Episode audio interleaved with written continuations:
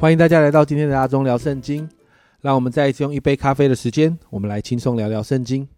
那读完以赛亚书之后呢，我们再一次进到小先知书里头。今天我们的进度来到那红书。那对比约拿书，同样都是对亚述发出审判的书信。那在约拿书的里面，你看到尼尼微城的人悔改了，神就后悔降灾审判尼尼微城。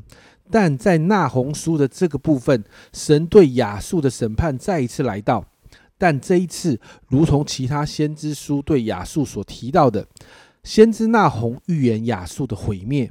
那今天我们就来读纳红书的第一和第二章。那在第一章的里面呢，我们就看到这个预言的范围就限制在尼尼韦啊，就是亚述这个国家。那在第二到第三节这个地方呢，我们就看到神是忌邪而且施行报应的报应的神哦。那在第三节这里说，耶和华不轻易发怒，大有能力，万不以有罪的为无罪。接着从第三节的下半到第六节，我们就看到其实神大有能力。大自然都在他的掌管底下。其实神也在告诉亚述，不要在我面前好像觉得你很厉害，而真实掌管这个世界的是这位耶和华神。接着在第七节，神在这里宣告：耶和华本为善，在患难的日子为人的保障，并且认得那些投靠他的人。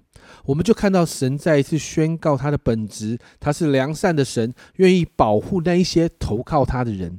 接着，你看到八到十节，我们就看到神要宣告审判尼尼为人，宣告尼尼维的审判即将来到，宣告亚述必须要来面对这个审判。最后十一到十四节，我们就看到十一节，你看到这里说，有一人从你那里出来，图谋邪恶，设恶计，攻击耶和华。这个地方的有一人，解经家。指的是亚述帝国或尼尼微城里头的首脑人物，就是领袖等等这个阶层的。神就告诉亚述：虽然你有权有势，虽然你人力充足，但在神的面前一点用都没有。神定义毁灭就会毁灭，而因为神出手审判亚述，你就会看到十五节这样说：对南国犹大来说，其实亚述受审判。反而对南国来，对南国犹大来说是一个好消息。接着进到第二章里面，我们看到一到二节，神就说兴起一国来攻击亚述。过去亚述帝国总是在攻击附近的列国，但如今他从攻击方变成防守方。三到九节，我们就看到神要兴起攻击亚述的这个国家，他的攻势极其凶猛。第五节，你看到第五节经文说，尼尼为王遭拒他的。贵胄，他们步行半叠树上城墙，预备挡牌。你看一下，用用你的想象力，发挥想象力来来描啊，稍微想一下当时的状况。就是这一个被神兴起的国家，他来攻击亚述的时候，可能速度极快，可能呃那个攻击的力道极猛，所以甚至你看到第五节这里，尼尼为王在遭拒他的这些贵胄，他们要上到城墙去抵挡的时候，甚至是跑的，是摔倒的。他们在急忙中预备防守的时候，最后你看到兵败如山倒，我们看到尼尼围城就失守了。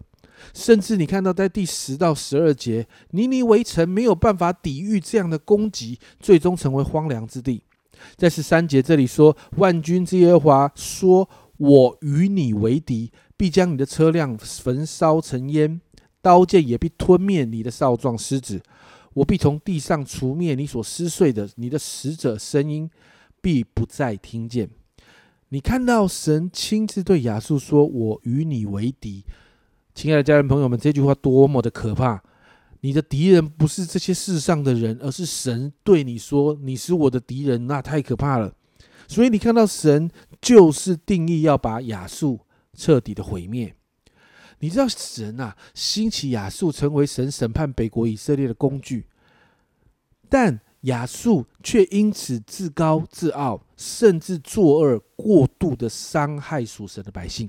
而我们看到，在西西家王的时代，他威胁南国，甚至不把以色列的神放在眼里。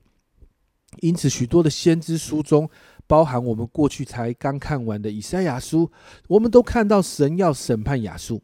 并且在这一段经文的里面，神让亚述知道他才是全能的神，所以那个图谋恶事的人在他的面前都是站立不住的。特别成为神的敌人不是一件聪明的事，会招致毁灭。因此，我们今天为我们自己来祷告。亚述是一个借镜，亚述不敬畏神，甚至不断的冒犯神，最终导致神出手审判。所以，我们来祷告，求神帮助我们，让我们真愿意学习降服在神的面前，照着神的法则过我们每一天的生活，让我们做出对的选择。神是公义的神，神对恶行一定会施行报应，但不要忘记，神也是良善的神。当我们愿意回转投靠的时候，神愿意成为我们的保护，持续与我们同在。好吧，我们一起来祷告，亲爱的主，我们谢谢你。